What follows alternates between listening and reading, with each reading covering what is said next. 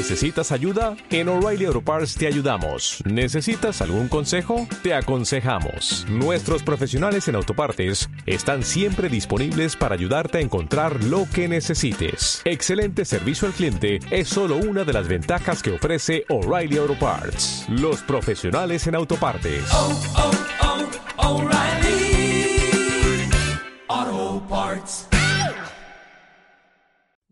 Raúl Hernández. Bueno, yo voy pasando, ¿vale? Si queréis, eh, esto no es sencillo, pero vamos a ver si ah, a vosotros os llega. Hemos tenido una serie, como decíamos, de problemas técnicos importantes y ahora sí veo Nave del Misterio y que está transmitiendo en directo. Directo, ahí sí que lo veo yo. Vamos a ver, amigos, si vosotros lo, lo podéis ver, lo podéis captar. Eh, y yo creo que, que ya estamos en, en antena, como dirían los antiguos, ¿no?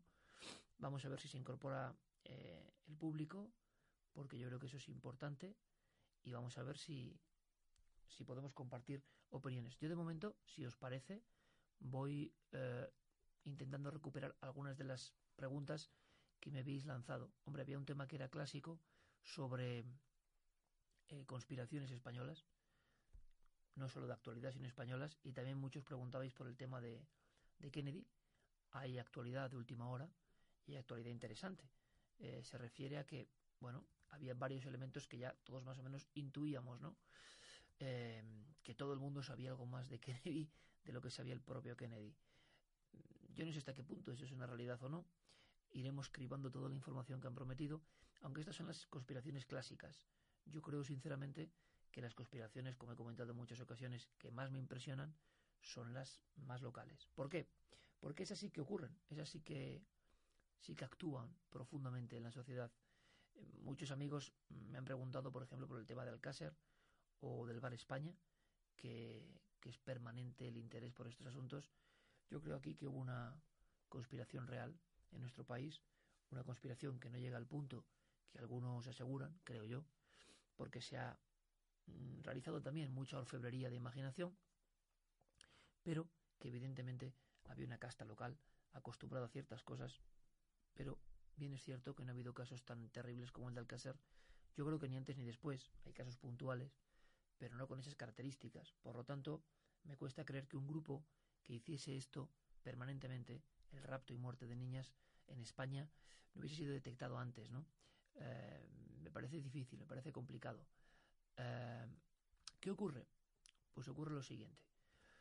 Mira, me está escribiendo ahora mismo Guillermo León, espero que me estéis viendo bien y, e incluso que él, si me puede hacer el favor, transmite algunas de las preguntas, porque si no, yo voy muy ralentizado. Porque en la otra manera en que lo hicimos, iban saliendo vuestras preguntas directamente. Y ahora no, no tengo yo una manera de hacerlo así. Y la verdad es que no sé si el sonido será mejor, me gustaría que me lo dijeseis, pero eh, yo no tengo forma de ver vuestras preguntas según llegan. Solo puedo acceder a Facebook Live, eh, a Facebook por, otro, por otra vía, aquí en la pantalla. Y me gustaría, por tanto, aunque sé que es un esfuerzo, que por favor me envíes las preguntas ahora, me las vayáis enviando y, yo podré ir refrescando y podré intentar, eh, bueno, responder a lo que pueda, ¿no? Que imagino que tampoco, tampoco va a ser muy sencillo. Eh, como decía, el tema del Mar España es mucho más delicado, es uno de los temas punteros junto con Alcácer. ¿Por qué? Porque sabemos que en Europa, claro que ha habido casos eh, similares. Sabemos que en Europa ha habido historias terroríficas. Esta misma semana en Brasil se detenía ciento y pico personas implicadas en el tema de la pederastia. Por tanto, esa oscuridad, como hemos denunciado, existe. Por tanto, aunque se quiera mirar para otro lado, eso pasa. No tengo la menor duda de que las conspiraciones de secuestradores y de pederastia existen, que están mucho más organizadas de lo que pensamos y sobre todo que durante ciertos tiempos de impunidad han eh, actuado en todo el orbe, en todo el mundo. Y muchas veces con políticos, con personas, con financieros, con gente normal y corriente, pero que gozaba de esa atracción abyecta por los niños, ¿no? Esto es un fenómeno que ha existido de siempre. ¿Hasta qué punto han llegado las organizaciones? Yo estoy seguro que en ciertas ramas de las sociedades secretas la prueba de fuego con menores, eh, incluso a veces con la muerte de estas menores, ha ocurrido. Hay una parte de leyenda, porque es un elemento fácil de de aderezar con datos y cuestiones que a veces cuando se indagan no, no, no hay nada. Pero en Alcácer, hablando de Alcácer si os parece, y, y como digo, esperando eh, el refresco de vuestras preguntas, en Alcácer yo tengo claro que, que la versión oficial mmm, no hay quien se la crea, sinceramente, no hay quien se la crea. O sea, no, no es posible. Ahora, ahora sí que estoy viendo yo el, la pantalla perfectamente como antes. Os pido disculpas amigos porque era muy complicado para mí. Y muchísimas gracias, ¿eh? Muchísimas gracias por la espera. Muchísimas gracias por estar ahí. Y ahora sí, ahora sí que definitivamente eh, os estoy viendo y estoy viendo esos, esos mensajes que me enviáis. Muchísimas gracias. Siento mucho la espera. Si queréis podemos hacer dos partes de tema conspiración. Eh, dice alguien que se escucha bajo. Eh, yo creo que, debería escucharse bien. Eh, espero, dice Iker, por favor el volumen súbelo. Yo tengo aquí el, volumen subido y realmente debería, debería escucharse bien, porque si no, algo mal estamos haciendo de nuevo y no me gustaría de verdad volver a, pasar por, por este fenómeno de no, de no conectar bien con todos vosotros. Ahora sí se me ha abierto la pantalla de Facebook Live, que antes no, no tenía esa posibilidad, eh, porque hay un programa, digamos, que, que hila con ambas cosas. Eh, puedo acercarme un poquito más a este micro y yo espero que, lo escuchéis medianamente. Eh, algunos que se escucha, sube el volumen, otros que no se escucha bien. Qué gozada esta conexión. Ahora sí que se escucho. Yo tenía antes el, el muro y no podía un poco entrar y bueno, ha sido un delirio. Pero sí es lo que ocurre, que de esto se aprende. De esto se va aprendiendo. Yo tengo a Guillermo y a Diego para ayudarme. Y como veis, no, en la técnica no soy un, un dechado ni mucho menos. Y eh, lo que yo espero es que vosotros me escuchéis bien. Aquí eh, la barra de sonido indica que, que, va bien y yo creo que debería ir bien y yo creo que debería escucharme bien. Eh, voy a intentar hablar normal, como hablamos en la radio, como hablamos en Universo Iker. Tengo aquí los controles a un lado y yo creo que esto debería estar bien. Incluso yo puedo subirlo un poco más. Vosotros decirme, esto es un poco al, al, al gusto del espectador. Esto es alucinante. Esto, esto tremendo. Vale. Eh, Cristian Azañón, ¿cómo aburres? Bueno, pues lo siento mucho, amigo. Hemos tenido problemas y lo que intentamos hacer es estar con la gente y, precisamente no aburrir. Si te aburro, pues lo siento mucho. ¿Qué vamos a hacer? No podemos complacer a todo el público. Hablábamos de Alcácer. Si os parece, empezamos con esto. Y yo creo que lo que podríamos hacer es diseñar mínimamente por qué el tema de las conspiraciones está triunfando. Lo está haciendo hace un tiempo, no es de ahora, esto viene de los últimos 20 años. Podríamos decir que la conspiración se funda oficialmente eh, en el 98, 97. Las revistas de misterio, donde nosotros trabajábamos, eh, pues realmente fueron, yo creo que las primeras en, en, difundir un poco el tema conspiración, que siempre había permanecido al ámbito de los sucesos, al ámbito de lo político, al ámbito de las engañifas generales. Las primeras conspiraciones eran las clásicas sobre el SIDA, sobre el 11S, sobre la llegada o no a la Luna, y luego poco a poco muchos temas que ya habían pasado, que esto es lo interesante, eh, se convirtieron en conspiraciones para ser reinvestigadas. Yo, si os parece, y, si queréis, lo que voy a ver es eh, cómo podemos eh, intentar establecer un mínimo de bueno de conexión con un argumento inicial y luego que podéis preguntar si queréis para no estar respondiendo permanentemente a preguntas porque es muy difícil. Eh, ¿Qué pasó con las niñas del Alcácer? Fue un caso que se fue, digámoslo así, de madre puntual. No lo sé muy bien. Lo que sí sé es que la investigación tiene varias lagunas que solo con revisar los informes se ve, que hubo muchas personas interesadas en que eso no se llegase a descubrir del todo y que desde luego la rocambolesca huida de Anglés y la rocambolesca historia en el fondo de todo lo que fue pasando en los días de la persecución, cómo este hombre va dejando casi pistas de dónde está, es verdad que uh, parece, indica que había ahí una especie de trama. Luego es verdad que podrían ser delincuentes habituales, pero fijaros, si ejecutaron a esas niñas, como todos ya sabéis el caso de memoria, por desgracia, uh, es raro que esos mismos delincuentes no hubieran actuado de la misma manera en otras ocasiones, es raro el comportamiento de unos simples delincuentes, es raro el ensañamiento. También es raro que haya una sociedad secreta en España que capture a niñas, que sea una élite de poderosos y que tampoco tengamos tantos casos de niñas desaparecidas en estas circunstancias. Lo que sí que hay una posibilidad es que haya tramas locales acostumbradas, relacionadas con esas, eh, digamos, fiestas concretas que se efectuaban, que se hacían, unas fiestas donde a veces la, la atracción eran unas niñas menores, que podía haber pruebas de valor o pruebas de tinte mafioso, pues es muy posible, es muy posible. Que varios casos de niñas desaparecidas eh, tienen que ver con estos grupos. Yo sinceramente creo que sí. Fijaos, porque investigando en la pederastia, en los distintos pedófilos, se ve que es algo que es de siempre, o sea, que no es de ahora, que, que no hemos logrado erradicarlo, que en cualquier país, en cualquier situación, en cualquier cultura, esto ocurre, es más visible o menos. Hay varios casos en la zona de Levante que podrían tener que ver, como el caso de Macastre, con ese tipo de actuaciones. Actuaciones eh, que al final acaban con el rapto de niñas. Por desgracia, el rapto de niñas inocentes que a veces son sacrificadas, bueno, las mínimas veces, ¿no?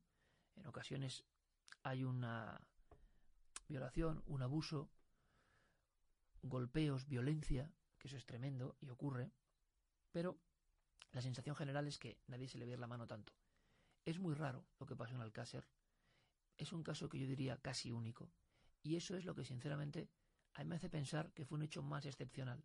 Tendremos que tener una larga lista de niñas desaparecidas eh, en estas circunstancias, cerca de estas ubicaciones, para pensar en un grupo operativo.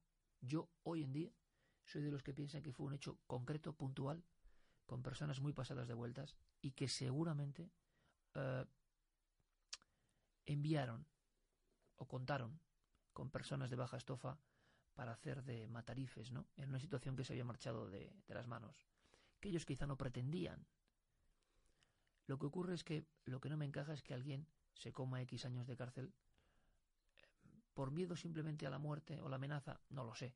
En estos criptogrupos mafiosos es verdad que te pueden amenazar a ti, a toda tu familia, a toda tu estirpe, y eso puede hacer que uno eh, se pase 20 años a la sombra.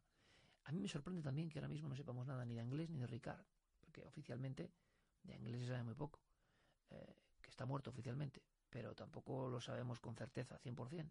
Nadie podría confirmarlo, no hay datos definitivos. Pero ¿y de Ricard?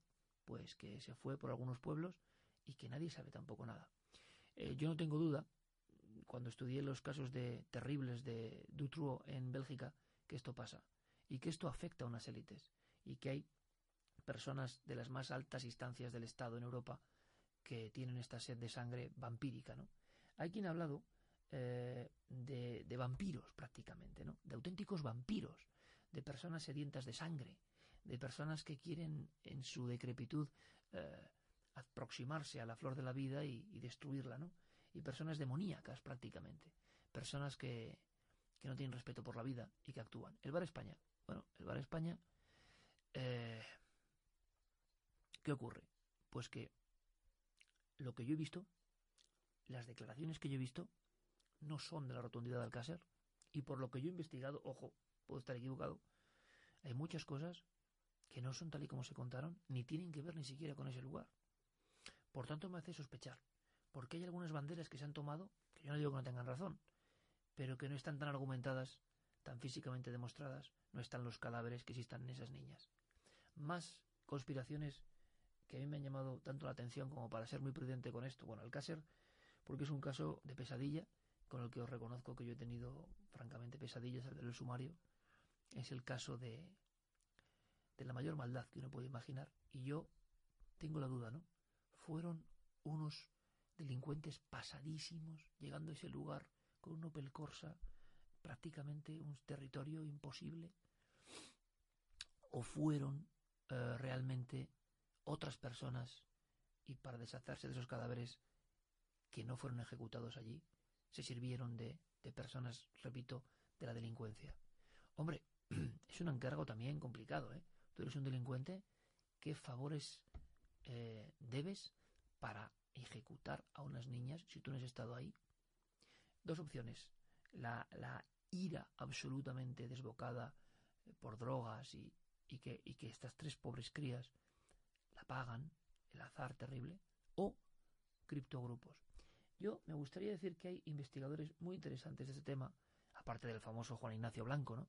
que lo pagó bien caro, yo creo, y que a Juan Ignacio le escuchaba hace 23 años ahora. Fui compañero de él hace 23 años en la radio, siempre le veía con sus cigarrillos, Lola, marca Lola, y, cuando él me hablaba de Alcácer yo eh, me daba un escalofrío, porque él estaba empezando en aquel momento las investigaciones, pero él no formaba parte de los que creen que hay una conspiración, no ocurre eso hasta que realmente no conoce al padre de una de las niñas. Padre que ha sido muy criticado, por cierto, y yo creo sinceramente, amigos, que bueno, te pasa eso con tu hija y, yo creo que todo está justificado, ¿no? Lo que me extraña es que no hubiera todavía mayor locura. Hay informaciones que dicen que luego fue absolutamente señalado. A mí esto sí me ha impresionado. Que luego el sistema haya ido contra él de esa manera, sabiendo lo que este hombre ha pasado. Hace poco leí una crónica del país que me impactó muchísimo. Era un caso del año 96, eh, era el juicio de Alcácer. Y wow, son de esas cosas que, que te dejan sin palabras, ¿no? Decían que al lugar de la romana volvía eh, este hombre, Fernando García, volvía, que desde allí veía el Mediterráneo muy a lo lejos y que intentaba rezar, pero que al final siempre le acababa regañando a Dios. Yo he visto la imagen de este hombre yendo a la romana, esa caseta abandonada, ese poste donde fueron atadas, sangre de su sangre, aunque ahí no hay sangre, que es otro misterio, ¿no? ¿Cómo no hay sangre en un sitio donde pasa todo eso? Me hace pensar, me hace creer ahora mismo, en un porcentaje mayor, en la teoría de que esas niñas estuvieron en otro lugar, en otra ubicación, y que fueron depositadas allá posteriori. Pero tampoco entiendo muy bien lo que cuentan algunos de una especie de recreación donde todo el mundo está implicado para que se descubran las niñas. Lo lógico es que si un criptogrupo hace esto, esas niñas no aparecen jamás, no aparecen nunca. Hay cosas que se escapan en Alcácer y hay detalles que se han contado poco. Yo creo que hay un investigador muy bueno, JJ Requena, un amigo de Murcia, que, bueno, yo no le conozco personalmente a JJ Requena, pero sí tengo amigos comunes y, sé que ha hecho investigaciones sobre una cosa que a mí se me puso los pelos de punta y me gustaría saber más, ¿no? Aunque bueno, en este caso me da escalofríos, pero al parecer una de las niñas recibe la visita como de un encapuchado, de alguien embozado, de alguien que le asusta en el portal de su casa, ¿no? En, el rellano, cuando va a entrar. Esos son datos e historias que tienen que hacernos pensar que algo ocurría, que una historia quizá de venganza se estaba fraguando. Puede que haya una historia de venganza local, mm, acabada accidentalmente de la peor manera, puede ser. Lo que es verdad es que yo, como Iker, no soy de los que comparte la teoría oficial. Tengo ejemplos como el del gran Paco Pérez Caballero, que era oficialista total y que se pasó al otro bando observando nítidamente todos los informes. Tendrá razón el profesor Frontela con el tema de que había pelos que no pertenecían a las niñas, o tendrán razón los que dicen que en aquel lugar había pelos de todo tipo y que si las niñas estuvieron allí los cuerpos estaban contaminados. Pues mirad, no lo sé, pero al caso sería, no, es que no se esté haciendo caso, sino que simplemente eh, está el volumen muy bajo, me decís todos. Yo, por desgracia, em, me da mucha pena porque me gustaría poder subirlo, ¿no? Pero no, no tengo, creo yo, mucha opción aquí en este momento. Y está entrando por, por micrófono. Me gustaría que me dijerais si me escucháis mejor ahora. Bueno, me lo, me lo decís. Lo que ocurre es que no, no está fácil. Estamos actualizando, digamos, eh, el sistema de audio. Y mientras hay personas como, como una que me dice a mí que, que se escuchará perfectamente, pues otros no lo escucháis igual, ¿no? Bueno, yo, yo lo siento, me voy a acercar todavía más el micrófono, voy a intentar hacerlo como mejor pueda, aunque quizá, yo espero que no, esto esté llegando por el micrófono interno, que yo espero que no. Yo creo que está todo optimizado y trabajaremos en ello, ¿eh? No os preocupéis, yo quería implementar el sistema de audio a este sistema de Facebook Live y os pido, repito, disculpas si primero os he hecho esperar mucho y segundo había cosas como que no, no encajaban, no, no estaba esto bien. Decirme ahora si se escucha bien o no, también eh, sería interesante. Y seguimos. Hay muchas personas que lo oyen muy bajo y yo no sé por qué se tiene que oír esto tan bajo. Vamos a ver. Voy a hacer una pequeña cosa, chicos, en tiempo real, ¿ok? Esto más Más directo no puede ser. Vamos a ver. Un momento. Vamos a cambiar una cosa. Solamente para ver si vosotros lo escucháis mejor, ¿ok? Vamos a ver. No sé si ahora lo escucharéis mejor, si me escucharéis a mí con más nitidez. Eh, puede ser una, una opción, pero desde luego debería escucharse bien. Yo aquí sí que no tengo otra opción, otra posibilidad, amigos. Yo creo que ahora sí que tendría que escucharse bien, porque para eso hemos montado todo esto. Pero si no, lo que haremos será mm, intentar reproducirlo de otra manera eh, y mejorarlo y hacerlo lo mejor posible. Esta sería una de las cuestiones que tienen que ver con gran conspiración española. Eh, recibo ahora mismo un mensaje de nuestro compañero Diego Marañón que me dice si puedo subir el volumen, que se escucha muy bajo, efectivamente. Pero yo ahora mismo no tengo posibilidad, compañeros. No debería. Eh, vamos a ver si ahora me lo decís vosotros. Estamos probando en vivo, que esto es una cosa sumamente interesante. Como diría aquel, puedo subir todavía más la ganancia un poco aquí, pero yo no sé si eso va a repercutir en vuestro, en vuestro sonido. Me decís, ¿eh? Me decís. Algunos me dicen te escucho a la perfección. Eh, si estuviese ronco, sí.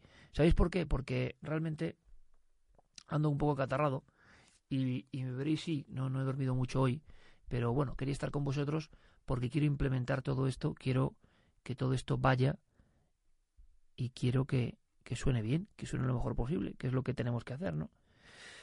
Voy a subir todavía un poquito más y me lo decís. Eh, la verdad es que debería escucharse muy bien, que es lo que me fastidia, ¿no? He hecho todo esto para que se escuche muy bien, no para que se escuche bajo y andemos aquí. Pero bueno, compañeros, vamos a intentarlo. Este esto como Chernóbil y es lo que me pasa a mí. Yo ya que voy para el medio siglo, ¿quién me manda a mí meterme con todo esto cuando me lo podían hacer perfectamente, no? ¿Para qué te metes tú a hacerlo tú con tus manos? A estas horas que tienes que estar editando el programa. Pero bueno, es una necesidad del creador, ¿no? O del comunicador, estar con, con vosotros y, estar con vosotros en permanente conexión si es posible. Vamos a ver ahora. Vosotros me decís, vosotros me vais diciendo y igual de bien desde el principio. Vaya hombre, menos mal, gracias, ¿eh? ¿eh? Se escucha perfectamente. Bueno, a ver si lo vamos logrando. Yo he subido un poquito la ganancia, bueno, un poquito no, bastante, y vamos a seguir. Tipo 2 de conspiraciones, ¿os parece? Vamos rápido con vuestras preguntas. Tipo 2 de conspiraciones. Para mí, conspiración eh, brutal, por ejemplo, son grandes procesos de intoxicación, alcohol metílico en Galicia, años 60, envenenamiento y luego cómo se intenta tapar todo eso, o el famoso caso del síndrome tóxico de la colza, que los más jóvenes quizá no conozcáis, para fortuna vuestra, casi mil muertos, y la sensación cuando se indaga de que no había nada claro sobre el aceite. El aceite de colza provocó un envenenamiento masivo. Es muy curioso estudiar esto porque se ve como el sistema siempre ante la conspiración. ¿Qué quiere el sistema? Quiere no preocupar, quiere no alarmar. En el fondo es lo que siempre quieren los poderosos, ¿no? Quieren que no haya rebelión y personas pensando cosas alternativas. Cuando pasa el tiempo, y hay mil muertos, hablaban de que era un bichito inofensivo, cuando pasa el tiempo, uno se da cuenta de que había una trama impresionante, que nunca se sabrá exactamente si fue el aceite o no. ¿Sabéis que hubo personas que el aceite no lo probaron y sufrieron ¿eh? Los mismos síntomas de la enfermedad. ¿Qué pasó ahí? Personas que comieron otros mm, productos, eh, digamos, agrícolas, y se pensó incluso en algún tipo de vertido tóxico, en algún tipo de, de sustrato. Se habló también de la base de Torrejón de Ardoz, y es lo que pasa con la conspiración. Se llega a una segunda fase, cuando la conspiración crece, que es muy difícil, muy complicado poder saber dónde quedó la verdad. ¿Sabremos alguna vez, por ejemplo, algo de Kennedy? Pues yo creo que vamos a saber muy poco por mucho que haya informes. Está el marasmo, pero las conspiraciones españolas yo las he vivido, por ejemplo, cuando surgió el tema del ébola en España, yo sentí, sinceramente os lo digo, que, que desde arriba no se nos veía bien. Hicimos un programa muy directo, esto lo cuento como fue, hicimos un programa preguntándonos lo que el público se preguntaría. Y creo que hubo un malestar, incluso en, en mi propia casa, que nunca había tenido ningún problema en la cadena SER. Y resulta que bueno, me enteré le voy a contar que alguien dio la orden de que había que dar un toque, ¿no? Porque habíamos hablado ah, demasiado. Claro, veíamos cosas sobre el ébola, sabiendo un poco lo que es el ébola, y veíamos que muchos medios no decían nada. Y nosotros hicimos una noche con médicos, Milenio 3, preguntándonos las grandes claves del ébola. Fue de las pocas veces donde yo he sentido que realmente había una sensación de, por no asustar, no querer saber la verdad. Y ese es el problema, ¿no? Tú no quieres asustar, pero joder, tendrás que saber la verdad, ¿no? Bueno, pues eso lo he vivido. Más conspiraciones tremendas. Hombre, hay algunas sobre muy profundas, muy de fondo. Hablábamos de la posverdad hace poco, pero una muy profunda sobre, mm, desde luego, el embrutecimiento de todos nosotros, el embrutecimiento y la conexión con lo más básico. Los medios, por supuesto, culpables también. Yo no puedo evitar eso, ¿no? Yo procuro luchar contra eso desde mi pequeña isleta. Yo lo procuro. Pero el embrutecimiento, eh, la hipersexualización, eh, la cosificación de la mujer y del hombre, ojo, y del hombre, para convertirnos en objetos, en objetos permanentes. Somos más de mil personas ahora en vivo, cosa que tiene mucho mérito hasta ahora y tiene mucho mérito por lo que os he hecho sufrir. ¿eh? Me, quito el sombrero con Diego y Guillermo, que yo creo que han tenido que estar a, punto del, paro cardíaco. Mejor, mejor, me dice Diego Marañón, del sonido. Que vale, perfecto, ya sé lo que es, chicos. Entonces, si yo subo aquí la ganancia de este esto, vamos a estar mucho mejor. Perfecto, chicos. Yo creo que con esto vamos a ir mejor y yo espero que ya no tengamos ningún problema y que, y que la imagen también vaya bien. Así que si os parece, yo con las conspiraciones, que han sido las más votadas por todos vosotros en esta noche, digamos que es un poco especial, que va a versar sobre conspiraciones, me dan más miedo las locales que las universales. Entendámonos, cuando una conspiración alcanza el grado de universal, 11S, quién está detrás del ISIS, se llegó a la luna o no, en la cuestión del flúor, lo que, lo que vosotros queráis, la conspiración que veáis, cuando ya ha saltado la palestra universal, hay miles de investigadores aportando su información. Y a veces esa información, lo que ocurre es que eh, desvirtúa, confunde, va por vericuetos que nadie entiende. Y al final el seguidor no sabe qué pasa, no sabe qué ocurre. Segunda cuestión, la conspiración cuando es local se suele perpetuar en el tiempo, suele permanecer ¿eh? muy pegada a la realidad. Durante años, actúa, sin problema. Y si tú te metes, te da un toque, te persigue. No hay problema, no es universal, no llama la atención. Ejemplo, los ladrones de nubes. ¿Os acordáis? Hace poco hablábamos de ladrones de nubes en cuarto milenio. Y lo hacíamos sabiendo que uno de nuestros compañeros fue amenazado, Nacho Navarro, ¿Por qué ese tema no se podía tocar? Ese tema no lo vais a ver en las grandes, ni siquiera son los llamados chemtrails, ¿no? Que son ya universales. Por tanto, todo tipo de gente opina, algunos hiperescépticos y otros todo lo contrario. Tan peligrosos son los hiperescépticos como los hipercrédulos. Porque ya las teorías son que no cabe lógica humana ninguna, ¿no? Bueno, pues en el tema de los ladrones de nubes nos dimos cuenta de que había una realidad, de que nadie a nivel de institución quería hablar, de que los campesinos contemplaban lo que pasaba constantemente. Es decir, las conspiraciones locales se mantienen más en el tiempo, son mucho más efectivas, amedrentan, como mafias, a las personas a las que influyen, y además no suelen ser desvirtuadas, sino que cumplen su función porque siguen actualizándose y siguen generando su terror cotidiano. El tema del Alcácer sería una conspiración local. El tema de la colza será una conspiración local. El tema de la muerte de algunos investigadores españoles como Viñati, Faber-Kaiser y otros sería una conspiración local. El tema de las conspiraciones en torno al cielo y las nubes sería una conspiración local. El tema de los vertidos de muchas industrias en España y de los niveles inasumibles para el ser humano de cánceres, de, de enfermedades de todo tipo, sin ningún tipo de control, es una conspiración local. No te van a hablar en Estados Unidos de la fábrica X en Jaca.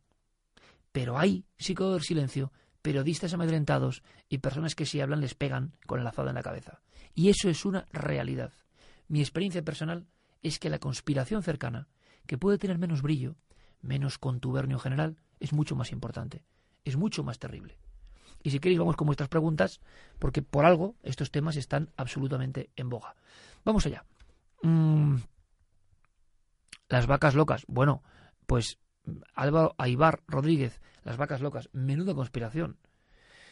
Porque la encefalopatía espongiforme bovina, yo creo que es un tema, como siempre, cuando tú entras, y os, invito a que entréis, ves la dinámica de los priones desde su descubrimiento, esa especie de, entidad maligna que, que cambia toda la biología de un animal o de un ser humano. Yo me metí a investigar eso, a conectarlo con comunidades humanas que comían cerebros y por eso les daba lo que llamaban kuru, una terrible enfermedad, que se moría a veces entre espasmos y risas, y te das cuenta como había silencio, como había manipulación. Bueno, venga, os voy a contar una tremenda.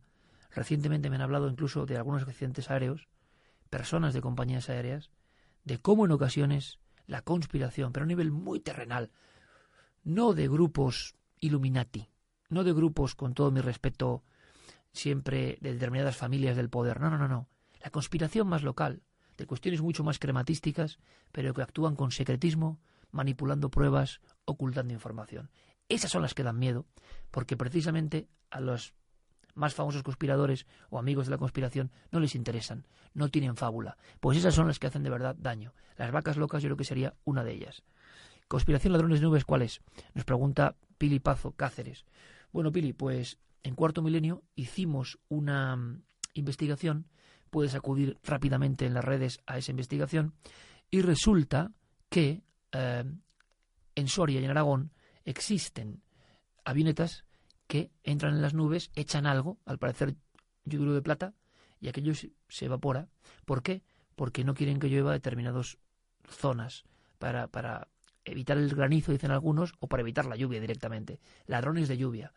Existen quemaderos o quemadores de esta sustancia se emite al cielo, hay una clandestinidad brutal.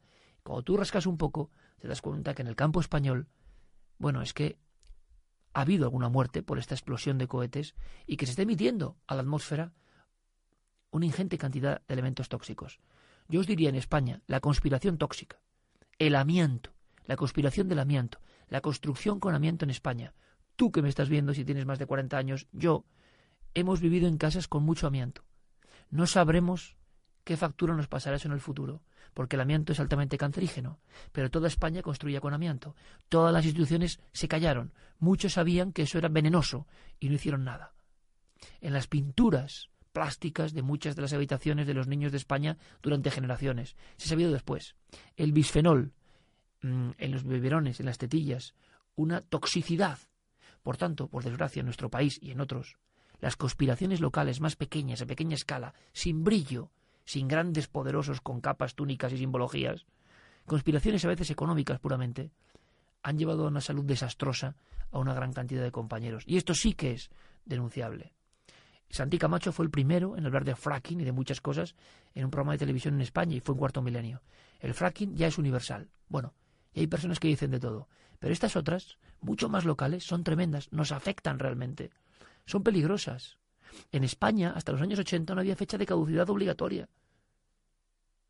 ¿Cuántas intoxicaciones? ¿Cuántos productos en mal estado? ¿Cuántas personas que, por ejemplo, desviaban el aceite industrial al consumo humano? ¿Cuántas cosas de estas y su ocultación si había personajes importantes? Bueno, es una historia alucinante.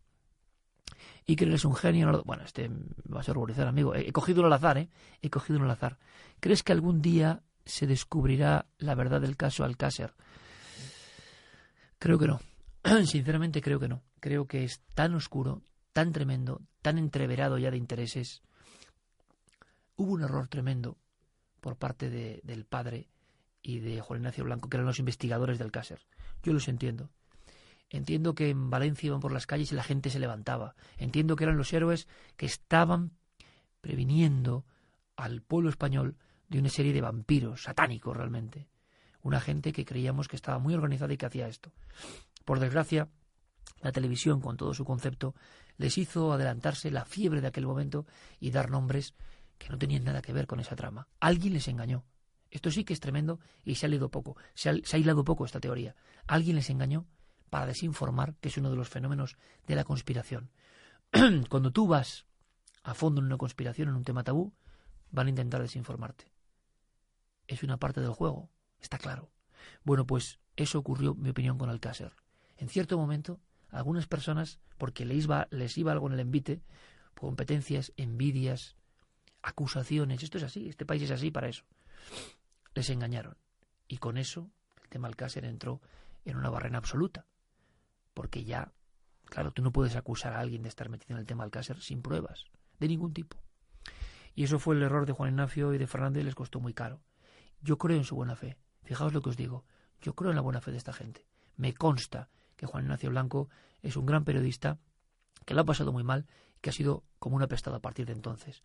Me consta que él intentó librarnos del mal. Me consta. Y me consta, por mucho que se haya dicho y publicado, que el padre Fernando García también. Qué triste.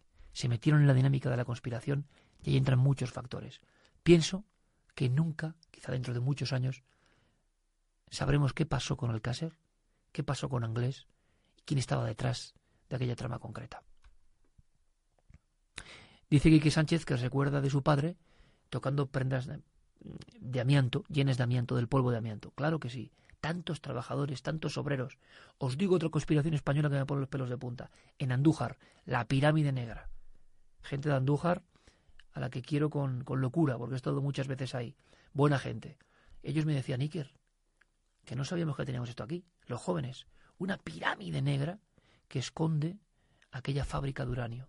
Supimos de la historia de las muertes de las personas que durante generaciones sacaban o trabajaban el uranio con las manos. No había información. Uno de los problemas de las dictaduras, y esto es real, es esa especie de impunidad, en ocasiones, eh, de silencio, que se puede eh, perpetuar en el tiempo. Se trabajó con el uranio, como hubo en Salamanca otra mina de uranio, a manos casi en carne viva, sin ningún tipo de protección, la excusa es que en aquel tiempo no se sabía, pero sí que se sabía. Y de estos lodos, o de aquellos lodos, estas tempestades, ¿no? Mucha gente afectada. Investigado en ese tema. Muchas veces me preguntan, oye, ¿por qué no habéis hablado? Ir a YouTube o ir a mi tele y veréis que Cuarto Milenio ya lo tocó. Andújar, la pirámide negra. Tecnología de extracción del uranio y, muerte y, desde luego, eh, conspiración auténtica y real. Pero veis, en Andújar, concreta, Mucha gente murió, mucha gente con muchos problemas, como las minas de la muerte en España. Hay una historia en Ciudad Real que eran los azogados, los afectados por el azogue, y es lo mismo. Personas trabajando sin descanso, eh, de forma estajanovista, y que luego los, los personajes que llevaban todo eso sabían perfectamente del daño para la salud. Bueno, esto ha pasado en nuestro país. Admiración, gracias, gracias de verdad. Deep Web, me dice Idris Rodríguez. Deep Web. Bueno, pues Deep Web es un tema que yo conozco hace cuatro o cinco años, como imagino la mayoría. Es como The Ham, ¿no? Bueno, no os perdáis, de verdad, si os gusta el tema de las conspiraciones, mañana, en cuarto milenio, con dos coroneles del ejército español, dos, hablamos, yo creo que nunca dos coroneles del ejército han hablado de esto, armas sónicas, armas sónicas, armas que afectan el oído, el cerebro, Dejadme que os cuente una cosita. Le pregunto a un coronel, preparando el programa, pero diga, coronel, eh, una arma sónica, uno lo ve como un sonidito, ¿no? Bueno, que puede ser molesto. ¿Qué puede llegar a hacer? Dice, ¿qué puede llegar a hacer? Reventarte el cerebro por dentro. Pero real. Con todos mis respetos, no es un amigo de la conspiración, es un coronel del ejército del aire español. Si queréis saber más, lo, abordamos mañana, de verdad. ¿eh? Yo creo que, que va a ser apasionante. Bueno, pues esas cosas pasan en Deep Web, junto con otro paquete de conspiraciones, llega hace unos pocos años, y a mí me da la sensación de que de verdad es que no quiero... Alguna vez he visto ese lado oscuro y ha sido tan terrorífico que claro, me creo entonces la posibilidad de Alcácer, me creo la posibilidad de un bar España, me creo la posibilidad de Macastre, me creo la posibilidad de cazadores de niños. Me lo creo. Porque si hay tanta maldad, tanta morbosidad perversa. Si en el ser humano está ese gen deforme, pues claro, puede haber personas que antes de la red incluso hiciera todo esto y que lo siga haciendo. Eh, no he querido verlo, pero me cuentan, porque una cosa es la información y otra cosa es que, que te desgarre por dentro, ¿no? Me cuentan que hay barbaridades increíbles, ¿no? Eh, entre venganzas de, narcotraficantes, torturas en vivo. ¿Qué clase de ser humano puede disfrutar viendo eso, no?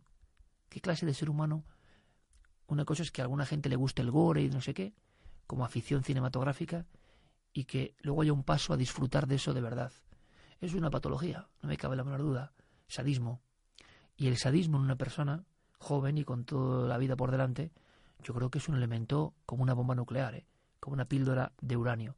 Dejadme que conecte con la sana. Algún día os contaré qué es la sana y por qué hablamos de la sana. Mm, es Guillermo León, vía directa y constante, porque algún día os contaré. Ahí también hay conspiración, en la sana. Quedaros con el detalle. Eh,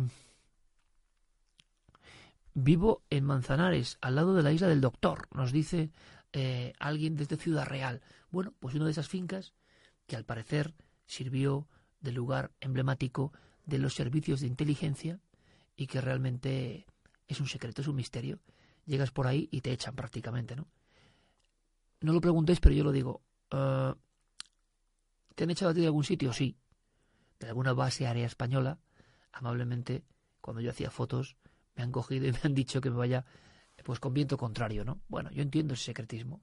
Entiendo perfectamente que los militares tienen que guardar sus secretos, para eso son militares. Pero la obligación de los periodistas, desde luego, es preguntarlo, buscar y rastrear. Vamos a ver. Mm, bueno, Harp, 7 eh, de septiembre, terremoto, nos pregunta Annette Lauren. Bueno, mira, Annette, esto es un ejemplo, en mi opinión personal, de... Bueno, y Lauren pregunta por Ardiendo España. Madre mía, es que preguntáis unas cosas alucinantes, ¿eh? eh conspiración, dice David. Aceitunas con anchoas. ¿Dónde está la anchoa? Buena conspiración. Yo creo que sí, que hay anchoa. Me gustan las aceitunas con anchoa. Y las anchoas, eh, aparte también, hay una marca tremenda que no es de Santoña, lo siento Revilla, pero tengo que decir que se llama Zallo de Bermeo. Brutal. Un día hablamos de cocina, si queréis, también. Eh, Harp y Terremoto. Mi opinión, ¿eh? Mi opinión. Absoluta leyenda urbana provocada por la red. Harp y su conexión con la creación de desastres nace con la red y nace con el copy-paste de tantas informaciones de youtubers, de conspiradores, de lo que queráis. Yo mismo, ¿no? Si hago todo esto, también somos youtubers o Facebook livers o como se llame, ¿no? Pero yo es lo que creo, yo, y os lo digo abiertamente. Por otro lado, conspiración en Galicia, sí. Para mí, sí. Para mí, sí. No me puedo creer lo que ha pasado. Pero la conspiración no va a ser un grupo iniciático con los códigos de ficción de muchas conspiraciones. Un contubernio de ricos, poderosos, que manejan la masa. Es que eso yo creo que, que puede ocurrir, pero no siempre es así. A mí me cuentan que en Galicia hay personas que saben mucho del monte y que por algún motivo, quién sabe si con la administración, yo no lo sé, hay problemas y alguien se toma la justicia por su mano. Eso es lo que me cuentan. Yo no puedo decir que sea verdad. Pero no me extrañaría que personas enloquecidas, los pirómanos, viesen ya campo abierto en una circunstancia más o menos acotada y entrasen en el éxtasis del fuego. Hemos hecho algún programa de pirómanos y el comportamiento es tremendo. Hay una película de Carlos Saura, buenísima, de prisa, de prisa, que es una de las clásicas de, digamos, el cine de la transición y la delincuencia española. Ahí está en el Meca, ahí están varios personajes, David Valdedomar, varios clásicos ¿no? de la delincuencia, todos murieron, y el Meca era uno que incendiaba los coches, tenían que irse de la policía, pero él se quedaba como hipnotizado, y veías muy bien lo que era el embrujo ese del fuego que existe, pero que es tremendo para algunas personas. Se convierte en patología. Algunos se queman directamente. En la antigüedad ocurría personas que se quemaban por la fascinación con el fuego, que es fascinante, pero luego están estos que muchas veces ayudan en las tareas de extinción, son los primeros que abanderan la pancarta en el pueblo de Galicia o de León o donde sea donde ha ocurrido el fenómeno, y resulta, amigos, que son los que han provocado el fenómeno, son los que han provocado eh, el estallido pirómano. Bueno, pues yo creo que en Galicia hay algo que no se nos ha contado y que no se nos va a contar. Coste en acta. ¿Quién nos protege, Iker? Jo, Mm, me pregunta o no. De todas formas, tenéis una guasa. Odias a los mexicanos, pero si yo adoro a México y a los mexicanos, yo no sé. Eh, a, no ser que hayan publicado alguna cosa rara, como te pueden publicar a cualquier cosa diciendo que eres tú. Mirad, yo me he hartado, yo os lo digo, de algunas entrevistas. Lo siento, porque yo he sido muchas veces entrevistador de prensa. Pero oye, es que luego me ponen cosas que yo no he dicho. La tele y la radio, oye, está ahí tu, tu voz, tu palabra, aunque también podrían cambiarla. Pero es que a veces unos titulares y unas cosas que te dejan como impresionado, ¿no? Es decir, ¿qué, ¿qué, he escuchado esta persona de lo que yo le he contado? Y entonces es mucho mejor no acceder a entrevistas, que es lo que voy a empezar a hacer en muchas ocasiones, porque es para meterme en lío. Pero encima que yo no lo he dicho. O sea que los mexicanos yo no sé dónde lo sacarán. Porque para este amigo que dice que soy de los mexicanos y no sé por qué, le diré que en la fiesta de presentación de cuatro, que tuve el honor de, de presentar con otros compañeros, eh, paré un poco todo para dar un gran abrazo a México por lo que estaban pasando con el terremoto, ¿no? Pero en fin. Eh, es muy curioso porque la sensación que hay es que existen muchas conspiraciones de nuevo cuño y algunas son interesantes. Por ejemplo, el ham, ¿no? El hum, el zumbido, ¿os acordáis? Ahora ya casi nadie habla del zumbido, pero el zumbido fue importante, el zumbido nos impresionó. Le llamaban trompetas del infierno o del apocalipsis. Llamó la atención hace cuatro o cinco años. Yo os prometo que voy a hacer una cosa. Como tengo que ver y hablar largo y tendido con estos coroneles sobre las armas sónicas, fijaos lo que se me ocurrió. Oye, ¿y esto del ham podía ser algún tipo de emisión ¿eh? de microondas o de frecuencias que estén afectando a la población? ¿Por qué no? Eh, avión, mira, ayer me contó, me contaron que mm, en el tema de German Wings había personas que pensaban que el piloto esquizofrénico enloquecido no era verdad. Claro, cuando te lo cuentan pilotos, te quedas un poco sorprendido, ¿no? Y me decían que hay un montón de, leyes que tenían que haberse aprobado y se iban a aprobar de seguridad, no se aprobó ninguna. A veces la tragedia nos pone a todos con sensibilidad. Parece que van a pasar muchas cosas y cambios. Miras cinco años después, cuatro años después, y te das cuenta que cuestiones básicas de la seguridad siguen estando sin actualizarse, ¿no? Ahora que estamos en un mundo donde todo se actualiza, ¿por qué? ¿Sabéis aquello de no hay que legislar en caliente, ¿no? Aquella famosa frase. Y somos más de mil personas en mismo momento, 1058 a la 1 y 47. Muchas gracias, ¿eh? de verdad. No hay que legislar en caliente. Claro, es un viejo truco. ¿Sabes por qué? Pero cuando llega el frío se han olvidado y entonces ya no legislan nada. El que inventó lo de no hay que legislar en caliente. Eh, ¿A ti nunca te han intentado silenciar? Pregunta Gael Lozano. Hay tantas preguntas, amigos, perdonadme, ¿eh? Vamos a tope. Sí, sí, esto que os he contado del ébola, jolín, yo ya soy muy mayor, ¿eh? Yo, ¿Por qué voy a negarme? Es la única de las poquísimas veces que yo recuerde que alguien me dijo poco menos que, oye, esto no se puede contar, ¿no? Has metido la gamba, ojo, no por mentir, ¿eh? sino por contar la verdad. Y esto es terrorífico, ¿no? Y esto no puede ser y a veces incluso hasta hasta personas de tu gremio, de tu oficio, siempre hay envidiejas, cosas actúan, ¿no? Para que para que el toque sea preciso. Y en esa ocasión yo me sentí que me intentaban silenciar. Pero yo, siendo eso muy firme, se los puedo decir que no me he dejado silenciar y que no cumplí lo que me decían. Yo dejo ahí una incógnita. A la 1 y 48 minutos de este día, vuestro amigo Iker, sin dárselas aquí de importante, lanzó una incógnita de conspiración. Yo os la reboto, ¿vale? Yo lo dejo ahí. Ocurrió en esa época, estábamos en una emisora y hubo este roce, ¿no? Y lo que yo os digo es que yo, si cuento la verdad, no, no, no reculo, ¿no? Me ha pasado en alguna ocasión. He tenido que... Bueno, en fin, ¿para qué vamos a contar esto? Eh...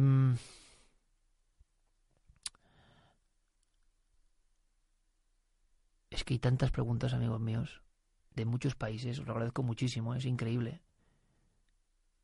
¿Qué tal si hablas de música y su influencia en el ser humano? Te dirías, pues sí, señor. Eh, lo hacíamos un poco en el último programa de Evox de, dos de la noche, cuando poníamos Tubular del Snow, año 73. Pero toca una parte impresionante del ser humano.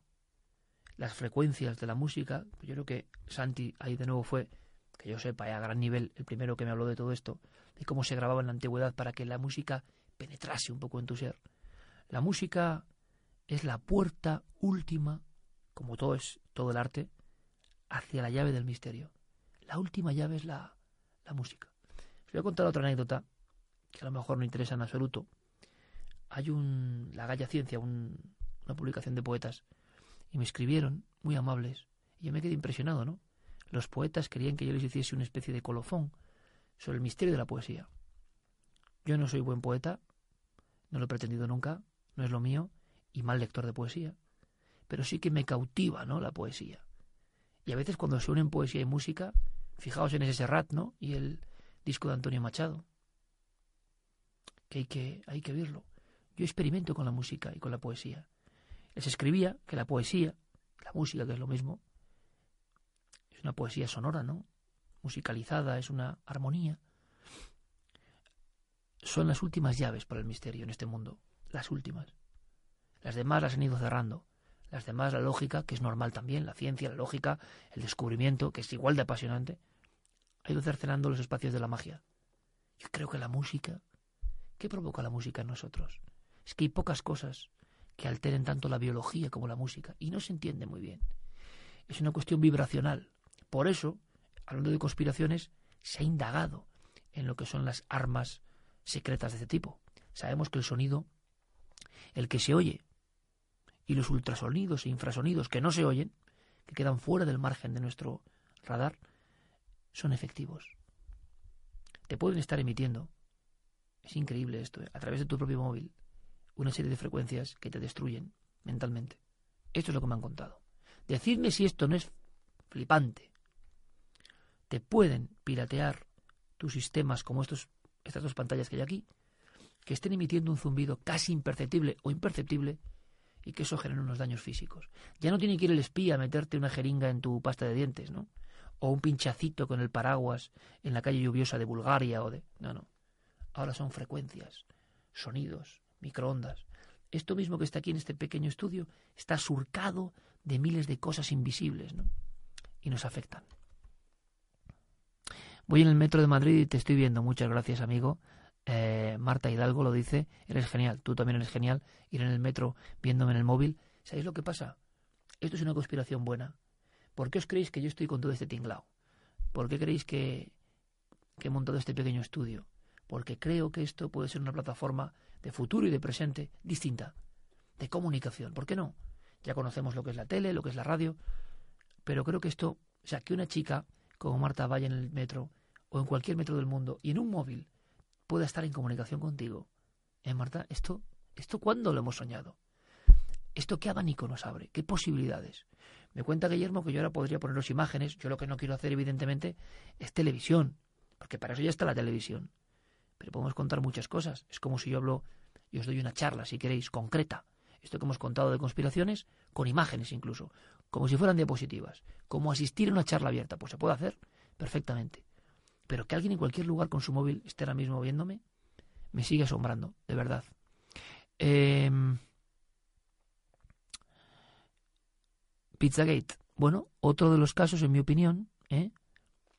que no se demuestra. Como Harpy Terremotos. Sé que me va a ganar un montón de enemigos y sé que muchos van a decir, ya no soy de los tuyos, te dejo de seguir, no sé qué.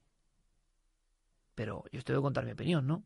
Digo, ya os he dicho que hay muchas conspiraciones que creo que son conspiraciones. Otras que creo que se han reconstruido como un lego por parte de los informadores de este siglo XXI. Y yo creo que no. Eh, el avión de un equipo de la NBA, los Thunder, una bolladura, perfecto. Uh, ovnis y aviones, me dice Bemo Bocafuego. Bemo Bocafuego, joder, qué sonoro. Bueno, Bemo, pues yo te diré que creo que hay una circunstancia que explicable, pero muy interesante. Yo tengo un buen amigo, Alex Lahain, polémico, donde los haya, naturalista, y él me estaba contando de los problemas en muchos aeropuertos del mundo de choque con aves. ¿Cómo un ave va a provocar eso, no? El hundimiento del morro de un avión. Pues lo provoca. Lo provoca. ¿Queréis saberlo? Acudid en internet choques de aves con aviones y ved lo que provocan. Yo creo en los ovnis, ¿eh? Y hemos contado hace poco casos de ovnis a rumbo de colisión creo que existen. No sé lo que son bien, pero existen. Y creo que no son humanos. Pero la realidad, porque a veces nos, en la mente conspiranoica, pues cuesta acercarse a la realidad. Queremos creer lo que nosotros queremos creer. Ahora es que he escuchado una cosa en la ventana y digo, uy. Eh, pero nosotros podemos acceder hoy en día a cierta información. Manipulada, menos manipulada, pero cierta información. Tú, en vez de ver esa noticia en muchos foros conspiranoicos, y esto no es una crítica, yo estoy diciendo lo que pienso, ¿qué le pasó al avión? Bien, bien, y es curioso porque es curioso. Y ya algunos pensando directamente en ovnis, artefactos, y resulta que si tú te vas a ciertas páginas de accidentes aéreos y ves las marcas concretas de un gran alcotán, ha ocurrido con buitre, con cóndor, con palomas, con y ves lo que claro ese objeto uno piensa en una paloma, no, a qué velocidad iba el avión, a qué velocidad iba el aparato biológico y se han chocado. De inmediato el morro que está preparado a veces para eso absorbe el impacto y genera ese embudo. Mi amigo Les Lajane me lo ha contado, el que es halconero, que conoce los halconeros, porque esto no se sabe, se critica halconeros tal, pero sabéis que los halconeros siguen siendo los que dan la seguridad para que no haya rapaces en el despegue y aterrizaje de los aviones en la inmensa mayoría de los aeropuertos del mundo, España incluido, ¿no? Que alguno dirá, no, los halconeros o sea, medieval, pues pasa. Bien, yo creo por lo que he visto que esto es un caso de interceptación, o más bien de choque, con una entidad biológica natural. Eh, Claudia Ávila desde Chile.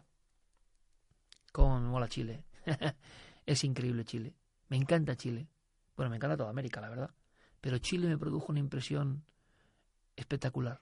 Lo pasamos increíble. Chile, Isla de Pascua, Iquique, Santiago, tantos lugares que visitamos, eh, la zona hacia Arica, madre mía, fue maravilloso.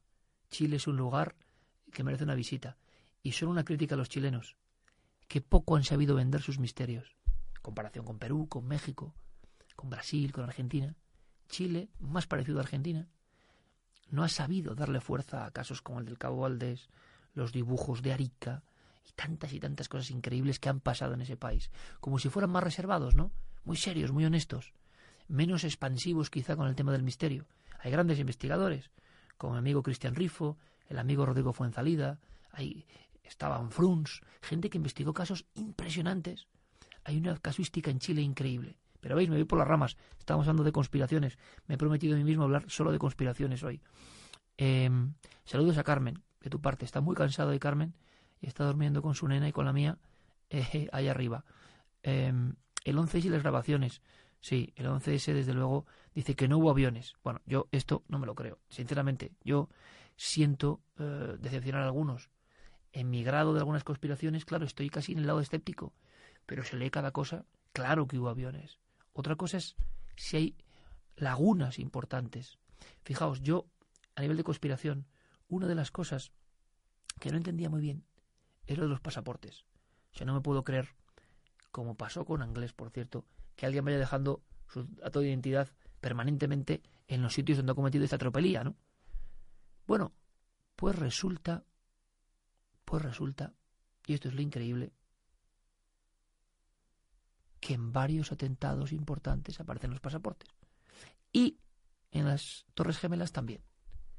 Como no teníamos mucha información de esta forma de actuar, muchos pensamos que el tema de dejar los pasaportes era una maniobra de conspiración, de desviar la atención, de pensar o hacer pensar que eran unas personas porque realmente eran otras o otros intereses. Cuando pasa el tiempo, te das cuenta perfectamente, sabes perfectamente, que el modus operandi, para ser reconocido en su propio grupo de que tú has sido el que te inmolas, es muchas veces dejar el pasaporte. Y eso lo saben los miembros de los servicios secretos. Eso no es ningún secreto y eso se conoce. Oye, muchísimas. Industria farmacéutica, periodista José Antonio Campoy. Tiene cosas interesantes que decir. Me lo dice Raúl Hernández. Bueno, Raúl, conozco a Campoy hace 25 años, no más. Era el director de Más Allá. Y es un periodista que venía de ABC, muy importante en el ámbito de cultura, un hombre muy listo, muy inteligente. Creo que ahora dirige, si no me equivoco, la revista Discovery Salud, ¿no? Pues muchas de las cosas de Campoy sí que yo creo que son ciertas y mete el dedo en la llaga. En el tema de,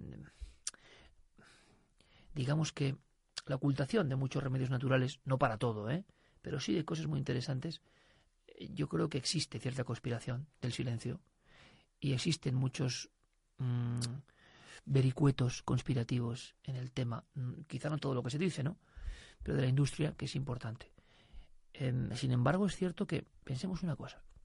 Si José Antonio Campoy, que lleva 20 años dirigiendo esa revista, que es un poco una espada de Damocles, permanentemente diciendo que ciertos virus no existen, que el Zika es un invento, que el SIDA no sé qué, o que hay contubernios de todo tipo, como digo, uno piensa, bueno, es raro que siga vivo, ¿no? Sinceramente, es raro que no tenga una amenaza terrible sobre él y sobre... Si hubiera tanta conspiración, tanto interés y tantos miles de millones en juego, a veces nos olvidamos de por qué las personas continúan vivas, ¿no? A lo mejor en la conspiración, o no de la manera en que se nos dice, no tan enhebrada. Yo creo que hay conspiraciones esféricas, ¿no? Como compartimentos estancos, que no tienen tanta fusión como algunos creen, que existen, evidentemente, y actúan cuando tienen que actuar, pero a lo mejor no con esa coordinación de un todo, como a veces pensamos y piensan, ¿no? Algunos de los investigadores. Pero desde luego, yo por cierto soy consumidor, claro, también de medicina normal, ¿no? Pero de algunas cosas de herbolario que recomiendo, lo saben bien Diego y Guillermo, a todos mis amigos. A mí yo creo que me van bien, pero bueno, eh, un día si queréis, tenía que hacer yo el, como dragón, ¿no? Elixir dragón. Llegó a hacer dragón, elixir dragón. Lo que pasa es que dragón, la verdad es que luego lo ves y desde luego mm, no, no parece la edad que tiene el hombre. Con toda la polémica que ya sé que tiene este hombre, que para mí es un... Eh, un farsante que él me lo entiende. Como todo escritor a veces, dice él, de lanzar butadas que yo creo que él no se cree, pero por epatar, mi opinión, ¿eh? Pero Dragó tiene libros, como siempre digo, que son básicos para el misterio. Su Árgore Yavidis es absolutamente básico para el misterio. Em, ¿Alguna anécdota fuera de cámaras con Paloma Navarrete? Nadie ha pensado en aplicarle estudios de neuroimagen. Pues sí, sí, ahí estamos. Vamos a intentarlo y vamos a hacerlo. Os planteo una cosa, ¿vale? Hacemos un día, si queréis, una charla de sensitivos. Sensitivos. Lo que yo he vivido lo que yo sé y lo que he podido comprobar. Si queréis es la siguiente, como queráis. Pero ahora vamos a centrarnos en conspiraciones, ¿vale? He vivido algunas anécdotas con Paloma Navarrete. Os daré dos titulares. No me lo creía. Yo no me lo creía. Carmen sí y yo no. Que quede claro, conste en acta. Lo hemos dicho en las noches del misterio.